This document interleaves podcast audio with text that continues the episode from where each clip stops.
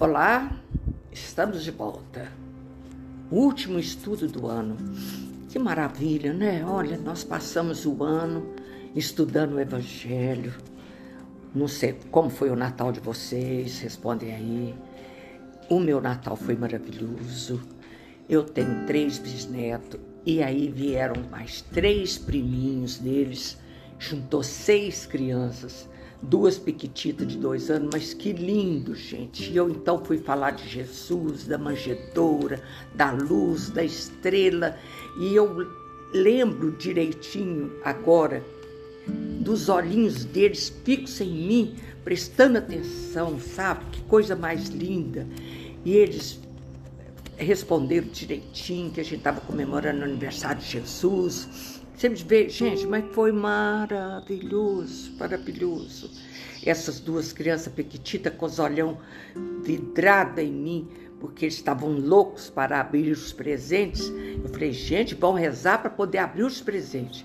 E aí eles ficaram quietinhos, escutando a, a reza da Bisa, mas foi maravilhoso. Eu só tenho que agradecer a Deus e a Jesus o Natal que passamos aqui em casa porque foi assim é, encantador.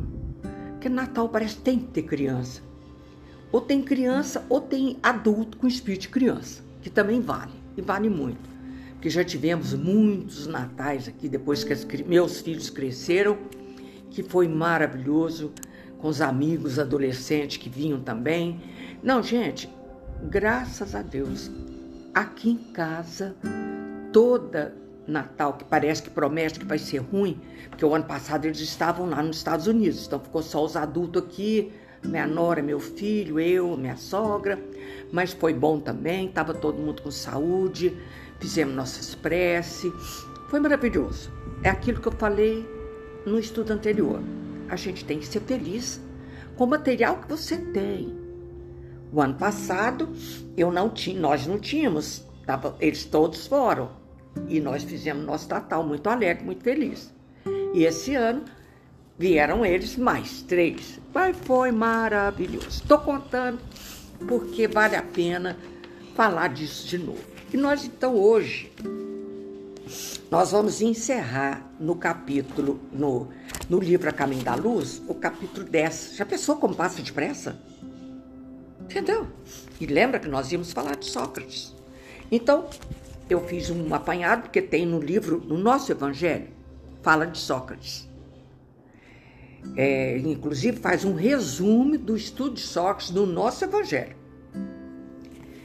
E, e depois misturei com o livro A Caminho da Luz. As grandes ideias não surgem nunca subitamente. Tem sempre seus precursores que lhe preparam parcialmente os caminhos. Com o tempo, Deus envia um homem com a missão de resumir, coordenar e completar esses elementos e formar um corpo, como aconteceu com Jesus. Por ano, por milênio, ele foi enviando emissa, é, é, é seus espíritos. O meu, meu professor dizia que eles eram alunos dileto do Cristo, e é mesmo, são alunos do Cristo. E com o tempo, chegou o momento dele vir e formar o corpo. Né? Sócrates já ensinava a unicidade de Deus, a imortalidade da alma e da vida futura. Por isso ele foi acusado pelos fariseus de corromper o povo, instilando-lhe o veneno da liberdade nos corações. Preso e humilhado, seu espírito generoso não se acovarda diante das provas e, e recusa fugir do cárcere pelas portas que se abrem pela generosidade de alguns juízes. Porque alguns juízes, bonzinhos, abrem a porta e mandam ele fugir. Mas fugir para onde, né? Não tem lógica mesmo, não. Então ele recusa isso. Sempre protegido pelo plano invisível, quando sua esposa vem à prisão e diz: Sócrates, Sócrates, os juízes condenaram à morte pela cicuta. E ele responde: Que tem isso? eles também estão condenados pela própria natureza, ou seja, eles também vão morrer, né? Ele era de uma, ele era ímpar também. Mas essa condenação é injusta, ela, ela diz, né? E ele, e quererias que ela fosse justa? Olha só, muito linda. Sócrates deixa vários discípulos e Platão, que escreve seus ensinamentos, mas nenhum deles soube assimilar perfeitamente a moral do mestre, que a carne corrompe, né? E ele era o mestre, mas infelizmente seus discípulos não souberam entender o fundo, a moral dele, né? Como toda escolha tem consequência, olha que espetáculo isso, está aqui no nosso livro A Caminho da Luz. A condenação de Sócrates trouxe amargas provações coletiva para todos os espíritos que participaram dela, lá em Atenas. Aqui no nosso livro, A Caminho da Luz. Então, toda escolha tem uma, uma, uma consequência. E a escolha de condenar Sócrates trouxe amargas provações coletivas para todos os espíritos que participaram dela. Mais tarde, Atenas fornece, olha, escravos valorosos, sábios a Roma, que iam nas galeras suntuosas, humilhados e oprimidos. Eles iam instaurar, instaurar o progresso espiritual para a coletividade romana. Só que poderia ser diferente, né? Poderia ter tomado caminho diferente, longe do morticínio e da escravidão. Mas isso foi justamente é, a consequência né, da condenação de Sócrates. Eles enviam escravos para Roma. Mas isso podia ter sido diferente por uma cidade como Atenas, como ele está falando aqui. Eu vou ler um pedacinho aqui do nosso livro, que aqui eu fui mais ou menos com as minha, minhas próprias palavras, esse, esse apanhado aqui. Olha aqui, vou ler que é importante é muito importante. A condenação de Sócrates foi uma dessas causas transcendentes de dolorosas e amargas provações coletivas para todos os espíritos que participaram dela, na medida justa das responsabilidades pessoais entre si. Quem participou, né?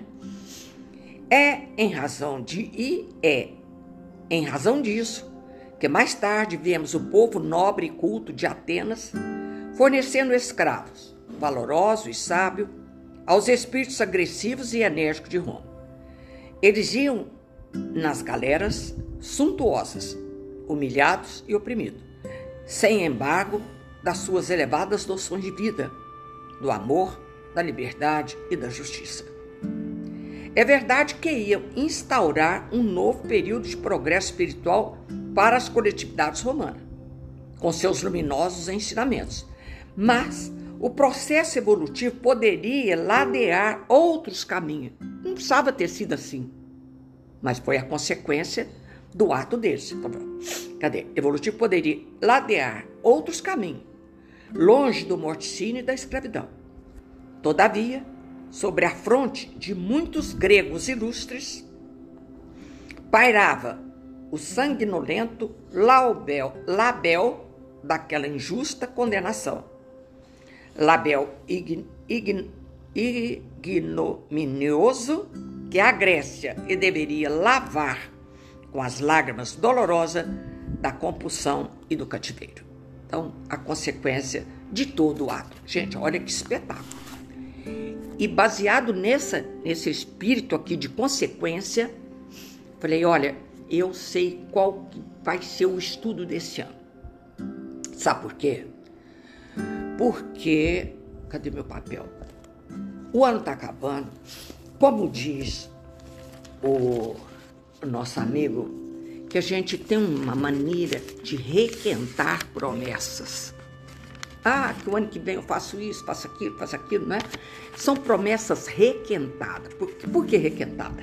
Eu já fiz o ano retrasado, para trás, para trás, para trás, sempre fazendo promessas de começar o ano lendo um livro, de começar o ano fazendo culto no lar, de começar o ano sendo menos exigente.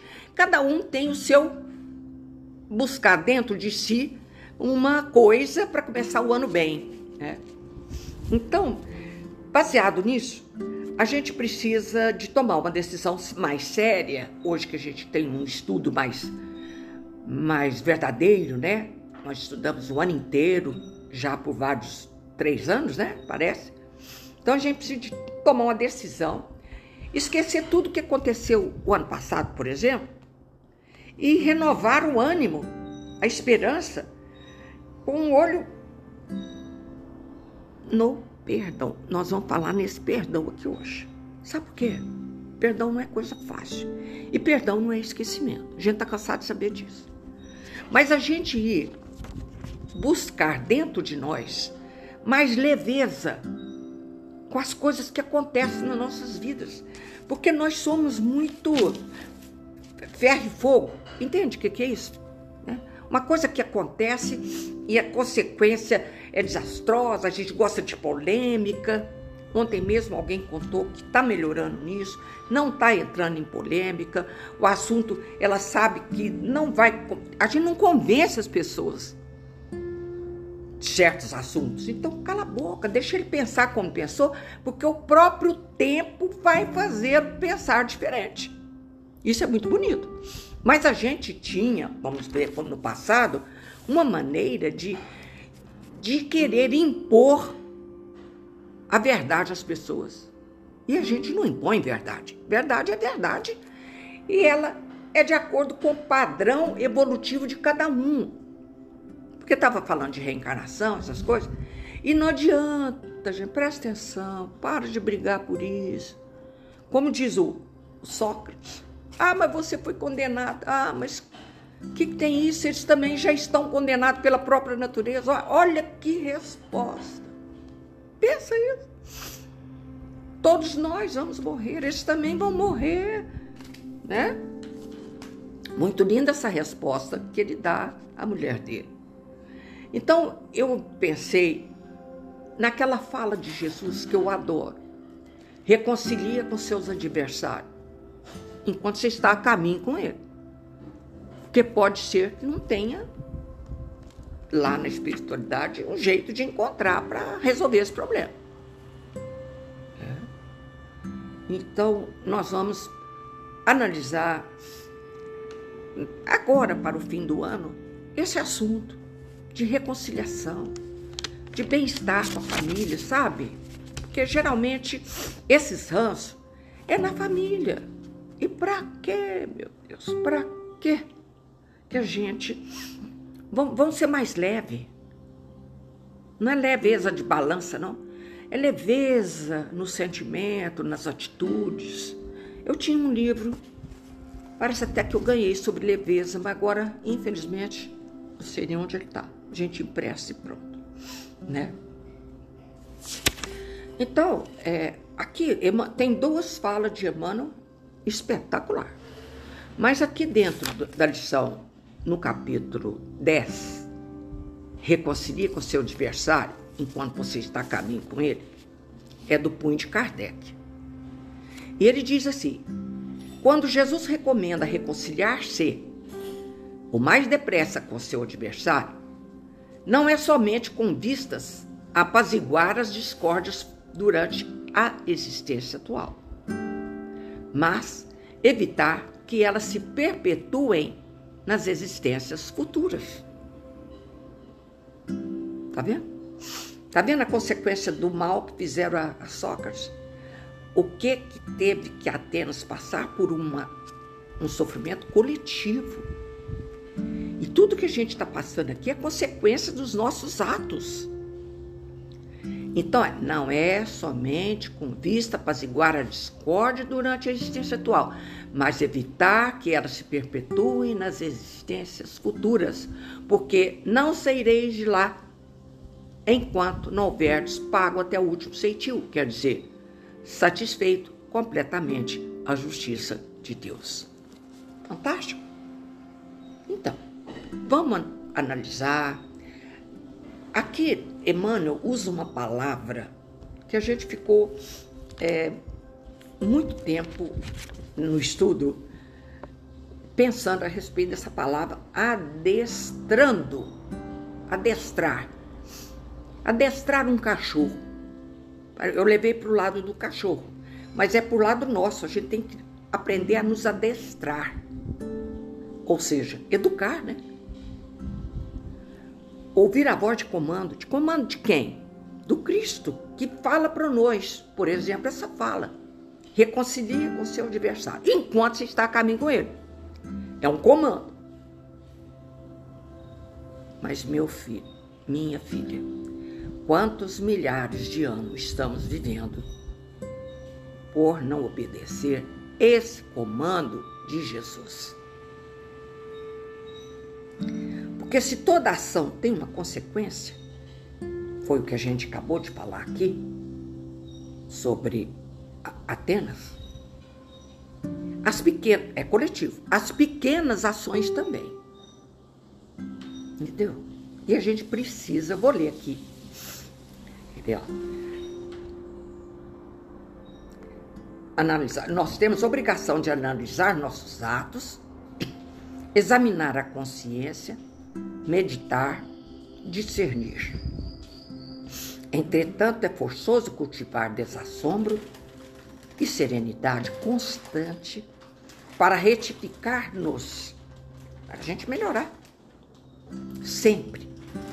Adestrando infatigável paciência, até mesmo para conosco.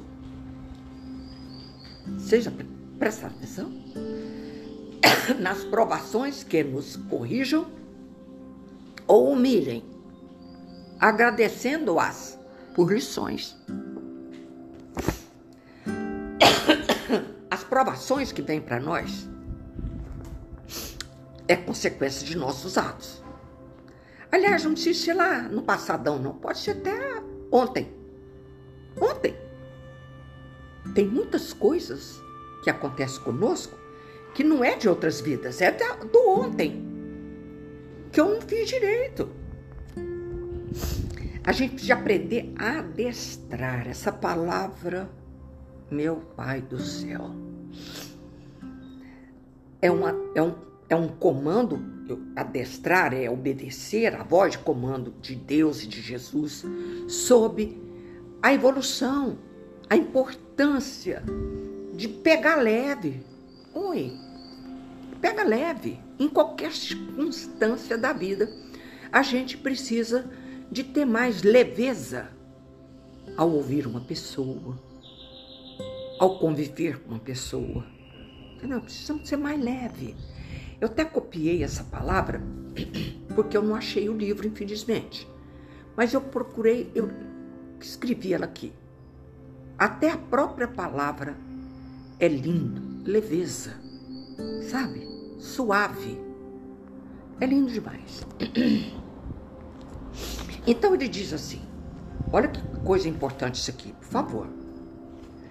Muitas vezes Perguntamos-nos por que teremos sido convocados à obra do Evangelho? Isso é para mim, então, isso que cai como uma lupa. Se por enquanto somos portadores de numerosas fraquezas e moléstias morais, porque nós não estamos prontos. As moléstias morais ainda estão conosco. Contudo, vale considerar que assim sucede justamente por isso, por a gente ainda ter ser fracos e ter moléstias morais que a gente precisa do Evangelho. Porque Jesus não veio para os sãos. Vamos ler? Está tá considerando isso aqui. Contudo, vale considerar que assim sucede justamente por isso. Porquanto Jesus declarou francamente não ter vindo à terra para reabilitar os sãos. Críticos do mundo indagarão igualmente que diferença fazem para nós as teorias de cura espiritual, a diligência pela sublimação íntima, se estamos estropiados da alma, tanto agora como ontem. Presta bem atenção, A lição que Emmanuel está dando para gente. Só que ele vai fazer uma diferença. Nós estamos doentes da alma, ontem como hoje. Porque a cura demora, gente. A cura demora.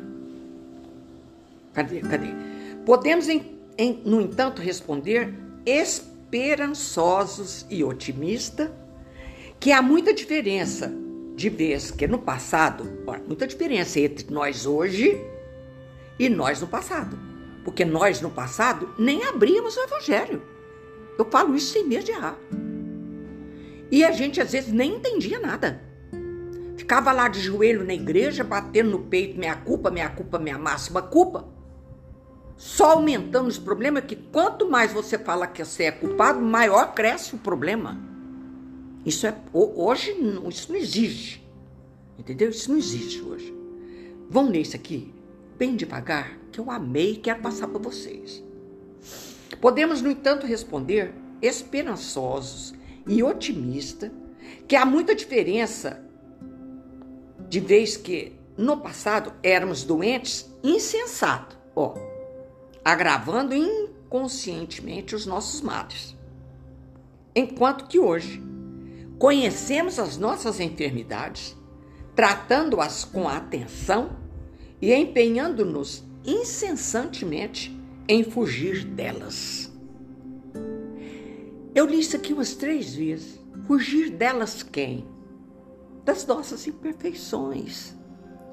E eu vou lembrar aquela história de Bezerra, que lá na espiritualidade alguém falou para ele: Mas eu sou muito imperfeito, eu sou egoísta, eu sou ciumento, eu, eu sou eu sou muito imperfeito, numa época difícil acompanhar Jesus com as minhas imperfeições. E Bezerra falou assim: Eu também sou. Olha que lindo. Só que antigamente eu fugia ao encontro delas. Delas quem? Das imperfeições. E hoje eu fujo delas. Desculpa, das imperfeições. Tá entendendo? Tem três pessoas fazendo fofoca, falando mal dos outros. Antigamente entrava eu a quarta para engrossar o caldo. Aquela mulher, nossa, você não viu o tamanho da orelha dela? Até uma orelha de elefante. Entendeu? Hoje, presta atenção no que está falando. Enquanto que hoje conhecemos nossas enfermidades, tratando-as com atenção e empenhando-nos incessantemente em fugir delas. Fugir das imperfeições. Tem alguém fazendo fofoca? Tô caindo fora. Entendeu? Também não adianta você ficar batendo polêmica lá. Gente, para com isso, vocês estão fofoqueiros. Não, tá para caçar briga, não vai adiantar lugar nenhum. Porque ela também vai ter a consciência, vai chegar o momento dela de fugir da imperfeição. Tá entendendo? Lindo, isso aqui é magnífico. A gente tem que nos adestrar, nos educar conforme o Evangelho está falando. E isso que ele falou aqui no final, para gente que coisa linda, né? Nós éramos doentes insensatos. A insensatez, eu adoro essa palavra. Agravando nossos males, que eu só ia aumentando. Agora não. Eu sei que a fofoca tá no ar, eu caio fora. Eu fujo delas. Tá entendendo? Mas não é magnífico? Tá no livro da esperança que nós já falamos dele. E aí, nós vamos entrar também no livro Palavras de Vida Eterna, porque está falando reconcilia sem demora com teu adversário, disse Jesus. E aí Emmanuel nos traz uma lição fantástica sobre o inimigo, ó, perante os inimigos. Diante dos inimigos, preservemos a própria serenidade ó, sereno, leveza. Seja leve. Essa palavra é a palavra-chave para encerrar esse ano e para iniciar o ano com essa palavra, leveza. Adoro, adoro. Esquece tudo que passou de ruim, deixa para lá isso. Para de né? Vamos tomar uma decisão séria e vamos cuidar da vida e das pessoas com mais leveza. Diante dos inimigos, preservemos a própria serenidade, que é a mesma coisa de leveza, a mesma coisa de sereno. Delícia, por que, que você tem que ser sereno? Vamos ler? Vamos, vamos ler? Olha aqui, que Emmanuel continua falando para nós. Reconciliar-se alguém com os adversários nos preceitos do Cristo é reconhecer, acima de tudo, o direito de opinião. Quer que eu leia de novo? Vamos ler devagar. Porque você acha que ele é inimigo, que ele tem que pensar igual você. O erro começa daí. Que tem que prevalecer a sua ideia, o seu pensamento. Vão ler? Vou ler de novo isso aqui bem devagarinho. Reconciliar-se alguém com os adversários nos preceitos do Cristo é reconhecer-lhes, acima de tudo, o direito de opinião. Ele tem que opinar, ele pode opinar. Sabe aquela história que seria do vermelho se todo mundo gostasse do amarelo? Exigir a estima ou entendimento dos outros e preocuparmos-nos em demasia com os apontamentos depreciativos que se passam em torno de nós, será perder tempo. Valioso, ele ainda diz, valioso. Quando nos constitui sadio dever garantir a nós próprios tranquilidade de consciência. Gente, fala sério. Você vai perder tempo nessa conversa piada de querer. É igual aquela frase: você quer ser feliz ou ter razão? O dia que eu perguntei isso para uma pessoa, ela falou assim: não, eu quero ser feliz, mas eu quero ter razão. Falei: ah, mas você escolhe. As duas não tem jeito. Entendeu? Você quer ser feliz ou ter razão? Gente do céu. Nem sobre Deus, nem sobre a cor, nem sobre o calor, nada nesse mundo de Deus. Você pode impor. Exigir é outra palavra que está aqui, ó. Importantíssima. Exigir a estima ou entendimento dos outros e preocupar-nos em demasia com os apontamentos depreciativos que se nos faz em torno de nós é perda de tempo valioso quando nos constitui sadio dever garantir a nós próprios tranquilidade e consciência. Pronto. Não adianta. Gente, isso aqui é fantástico para a gente terminar o ano e começar o ano bem. Olha, harmonizar-nos com todos aqueles que nos perseguem ou caluniam, será, pois, anotar-lhes as qualidades nobres, porque ele também tem. Presta atenção. Acho que eu vou ler outra vez.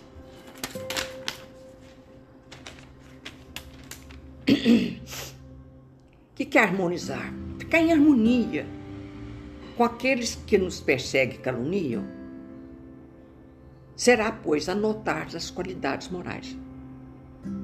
Ele tem também qualidades morais. Não é só eu, não. Porque ele pensa diferente. Olha a opinião aqui, ó. Cadê? A própria serenidade. O direito de opinião. Gente do céu anotar-lhe as qualidades morais e desejar sinceramente que triunfem nas tarefas em cuja execução nos reprovam. O que, que é isso? Eu desejo sinceramente que ele passe na faculdade. Eu desejo sinceramente que ele tenha sucesso no trabalho. Entendeu? Porque a gente, não, eu quero, eu quero é que um dia cair em cima dele pronto. Não, não. Se você quiser viver em harmonia, com quem pensa diferente, só pensa nisso. Ele também tem qualidades e nós precisamos desejar que triunfem nas tarefas cuja execução nos reprovam, aprendendo a aproveitar-lhes, presta atenção, isso aqui é sério, Emmanuel do céu. Aprendendo a aproveitar-lhes a advertência e as críticas naquilo que lhe mostrem de útil e construtivo. Porque o amigo, ele não é muito sincero. Você está bem acima do peso, vão falar por aí que é uma coisa bem prática, bem bobinha, mas é prática. Você está bem acima de um peso, assim, uns 20 quilos. Mas seu amigo, quando você fala vai fazer regime, ele fala assim, ah, pra que você está tão bem assim? Mentiroso. Ele não tem coragem de falar a verdade. Agora, o seu inimigo, não vou falar inimigo, não, essa pessoa que diverge da gente. É, mas você tá gorducho, hein? Acho que você precisa perder uns 30 quilos, que ele gosta de exagerar. Tá entendendo? Aprendendo a aproveitar as advertências e as críticas naquilo que mostrem de útil. Porque isso é útil. De repente você olha no espelho você se vê magrinha. Tem uns espelhos que engordam, uns que emagrecem, né?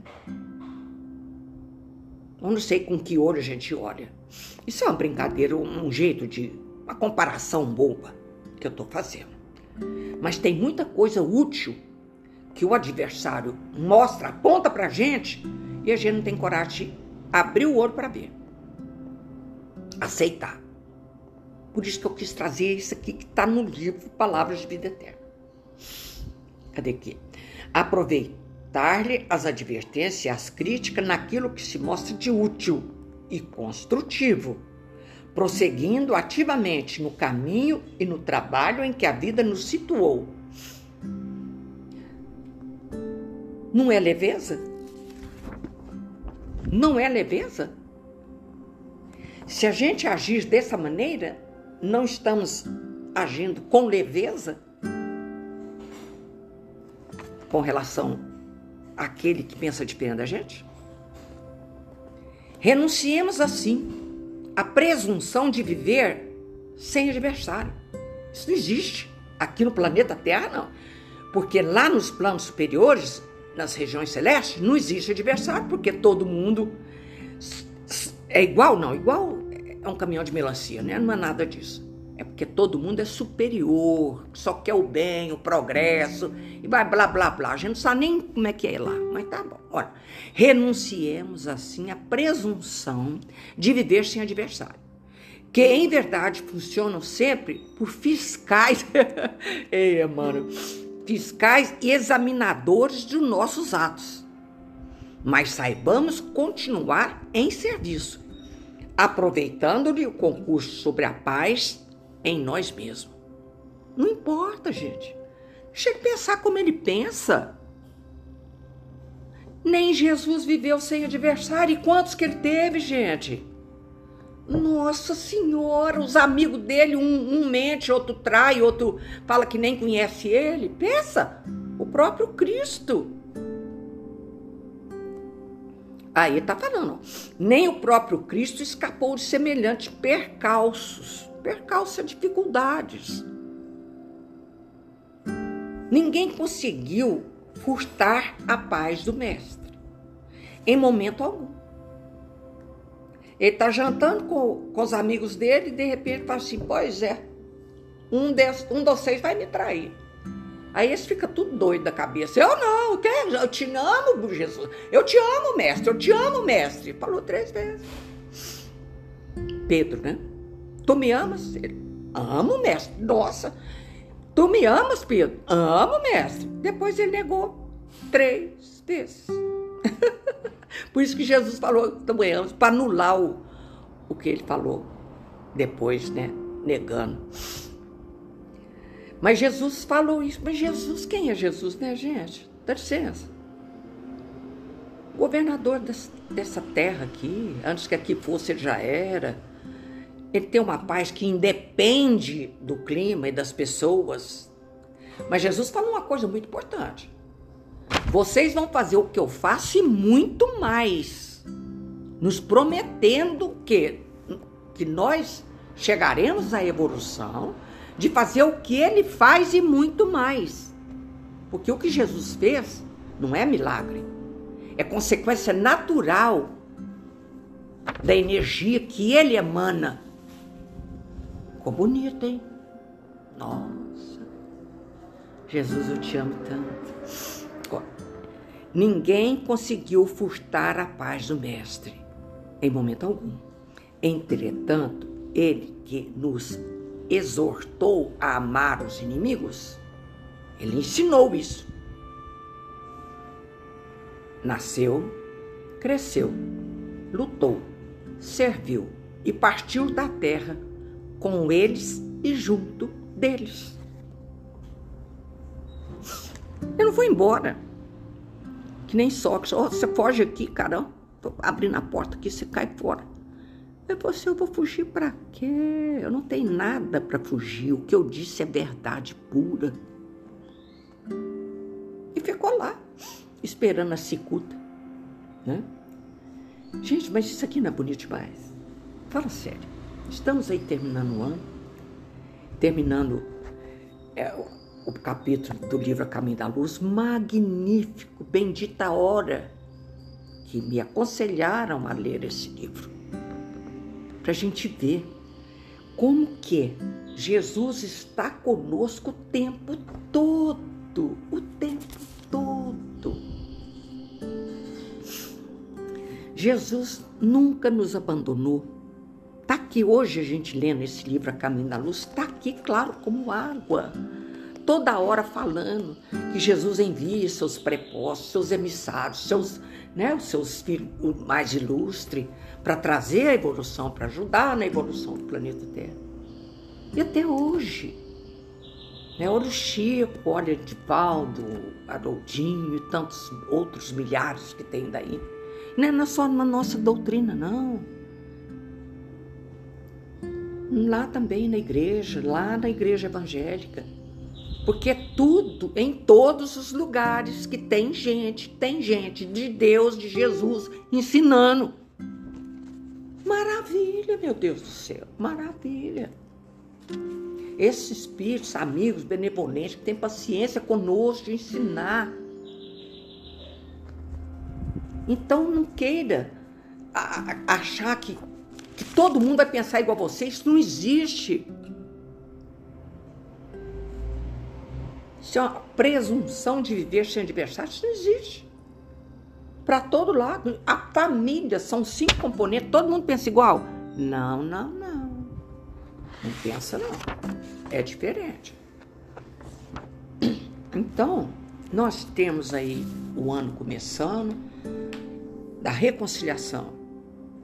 Por favor, pega leve. Pega leve. Não fica, por exemplo, é, remoendo aquilo. Sabe como é que é que a gente faz? Hein? Fica só remoendo aquilo. Pega leve, esquece isso, cara. Por que, que você tem que estar tá falando nisso toda a vida? Sai desse marasmo, que você é que entrou. Você é que entrou nesse marasmo. Sai dele. Pega leve. Esquece essas picuinhas da vida. Quando fala numa pessoa, você brigou com ela. Tá rilhada. Vamos falar coisa leve.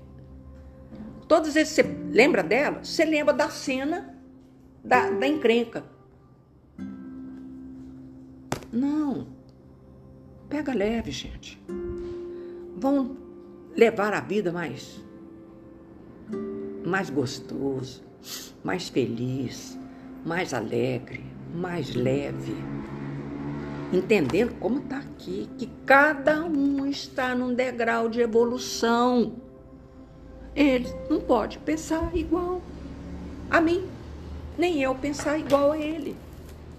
Está entendendo? Está aí a minha mensagem para o ano que se inicia é essa: leveza. Seja leve, seja suave.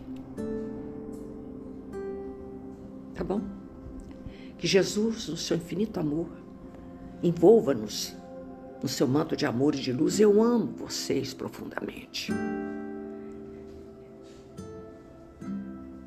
Não sei onde você está. Longe. Mas está pertinho do meu coração. Juntinho aqui, together. Adoro. Que Jesus, no seu infinito amor, nos envolva.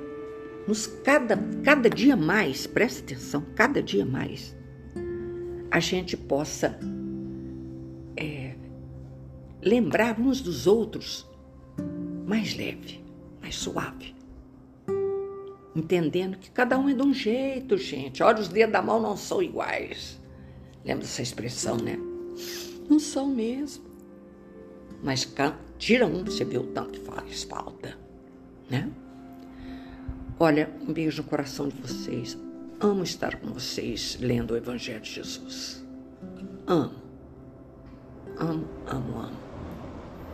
Que esse ano que se inicia, eu particularmente, desejo a todos nós a reconciliação.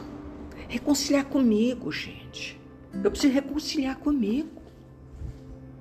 Primeiro, eu tenho que reconciliar comigo. Eu não sou perfeita. Eu estou aqui aprendendo e a minha necessidade de aprender é grande, grande. Por isso que a gente não pode afastar do Evangelho. No capítulo 10, Bem-aventurado aqueles que são misericordiosos. Felizes aqueles que não precisam nem de pedir perdão, porque ele é leve. Ele é leve. Né? Entendeu? A gente não precisa deixar para depois. Como Kardec fala aqui, não é só para a existência atual, mas evitar que elas perpetuem na existência futura. Isso é que é fantástico. Não pode deixar que esses mal para outra vida. Para quê? O momento é agora.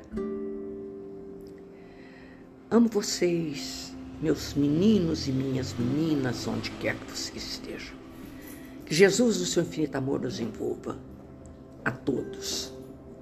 Ave Maria cheia de graças, o Senhor é convosco. Bendita sois vós entre as mulheres, e bendito é o fruto do vosso ventre, Jesus. Santa Maria, Mãe de Jesus, rogai por nós, pecadores, agora e na hora de nossa morte. Amém. Fique com Deus, que Jesus nos abençoe deliciosamente no seu, abraço, no seu carinho por todos nós. Mãe Santíssima, envolva-nos no seu manto azul de amor e de luz. Fique com Deus. Que Jesus os abençoe, hoje e sempre.